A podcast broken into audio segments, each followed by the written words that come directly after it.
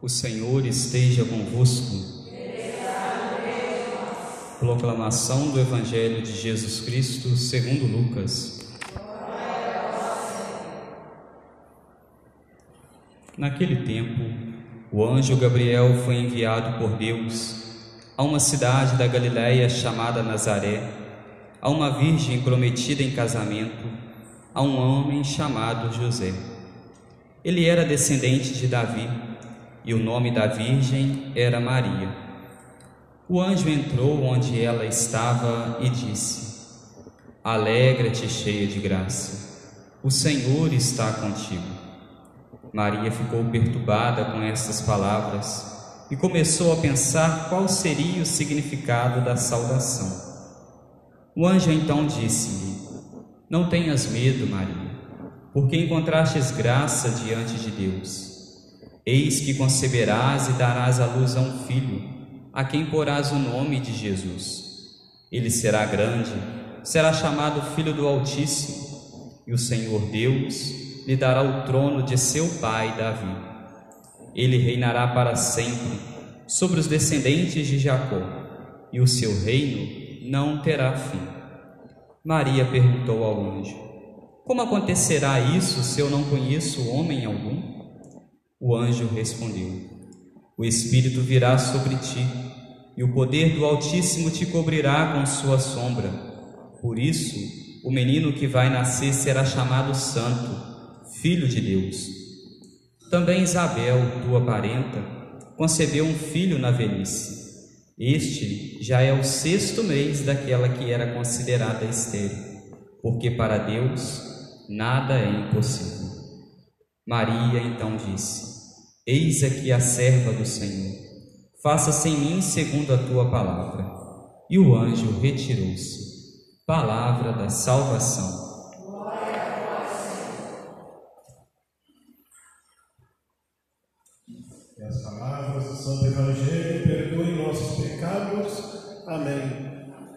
Então, queridos irmãos do ministério, Padre Paulo Emílio e Padre Adilson, queridos irmãos e irmãs aqui presentes, e queridos irmãos que nos acompanham em casa pelas redes sociais da paróquia. A primeira leitura que nós ouvimos hoje, ela relata para nós como que foram os primeiros passos da Igreja de Jesus Cristo. Depois da cruz, que foi uma experiência negativa, muito dura para os discípulos, a igreja brotou na fé daqueles homens.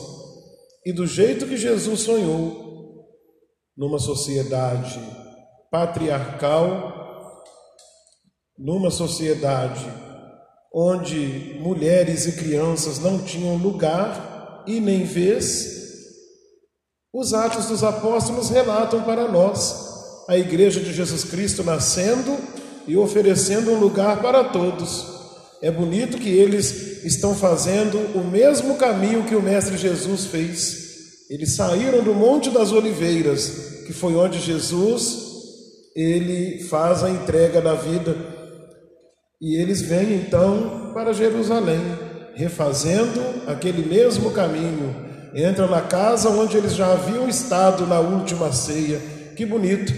A igreja caminhando nos passos de Jesus. E o autor sagrado quis registrar que Maria encontrou naquela igreja que nascia um lugar, juntamente com outras mulheres então, com o projeto de Jesus, nasce a sociedade nova, a possibilidade da restauração do sonho de Deus. E é bonito ver que ali Maria, ela encontrou o seu lugar. Ela tinha um lugar. A mãe de Jesus estava presente e com ela algumas outras mulheres. Então, é o ponto importante da leitura de hoje a nossa igreja, nós amamos Jesus, louvamos a Jesus, cremos que Jesus vive está vivo, ressuscitou, mas nós amamos muito também a mãe de Jesus. Ela continua encontrando no seio da nossa igreja e na nossa fé um lugar muito especial. E o Evangelho mostra o porquê. Maria, depois que a serpente mentiu para Adão e Eva, dizendo para eles que Deus era um Deus ciumento e que não queria que eles conhecessem a verdade, Maria foi a primeira discípula, a primeira ser humana que se permitiu encontrar com Deus. Lá no livro do Gênesis fala que o Adão, ele, depois que pecou, ele se escondeu de Deus. É, o ser humano, ele passou a ser tumultuado.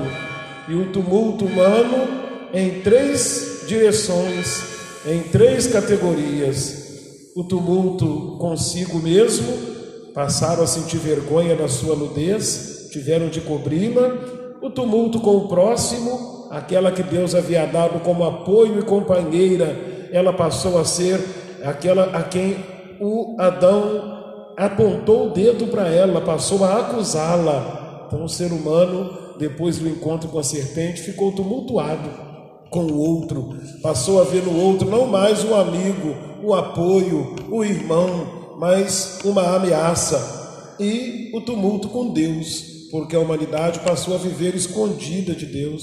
E Maria é aquela que se deixou encontrar por Deus. O Evangelho fala que o anjo do Senhor, ele entrou no lugar onde Maria estava. Onde Maria estava, ainda tinha lugar para acolher esse Deus e é bonita essa presença do anjo na vida de Maria. Né? No final do evangelho de hoje, termina dizendo que Maria, né, depois que Maria compreendeu tudo, aí sim é que o anjo retirou-se.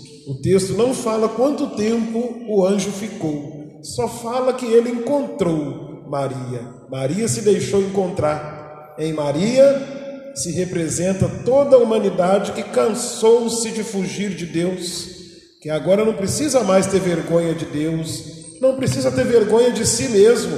Maria era uma moça pobrezinha, de uma cidade pequenininha, cheia de projetos, estava prometida em casamento a um homem chamado José, mas com toda a simplicidade e toda a pequenez, toda a insignificância da sua existência, ela se deixou encontrar por Deus. É por isso que o anjo a visita.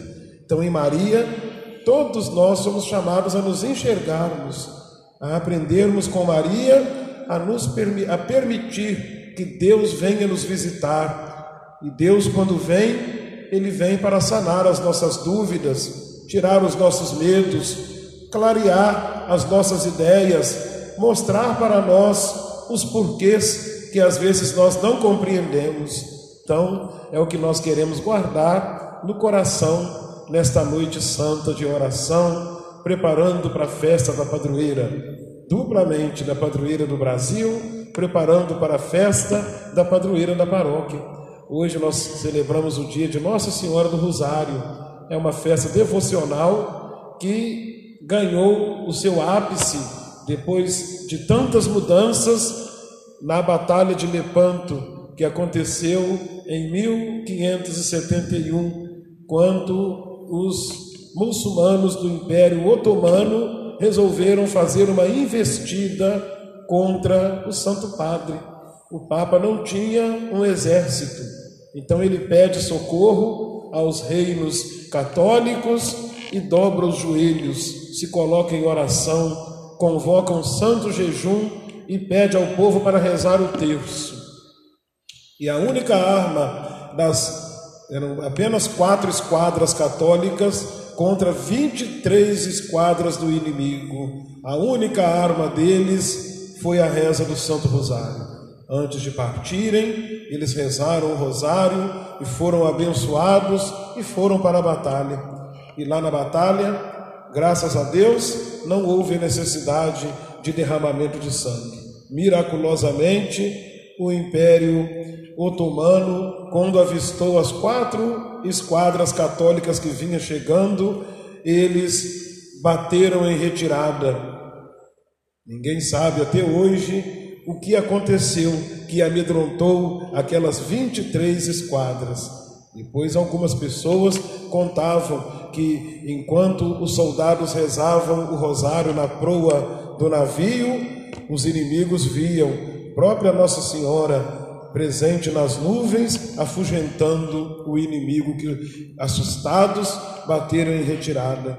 Então, o Papa proclamou esta Nossa Senhora da Vitória como Nossa Senhora do Rosário e colocou a sua festa no calendário, né, no calendário católico.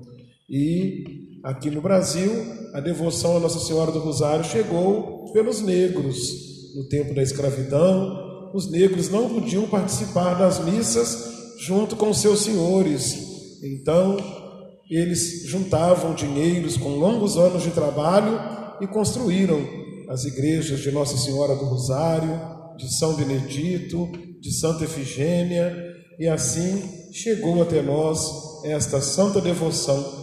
Que Nossa Senhora do Rosário interceda por cada um de nós, que nós possamos encontrar na oração do Rosário que é a oração do simples, a oração do pequeno, a força que nós precisamos para seguir a nossa vida sem desanimar, sem tremer. Louvado seja nosso Senhor Jesus Cristo. Creio em Deus Pai.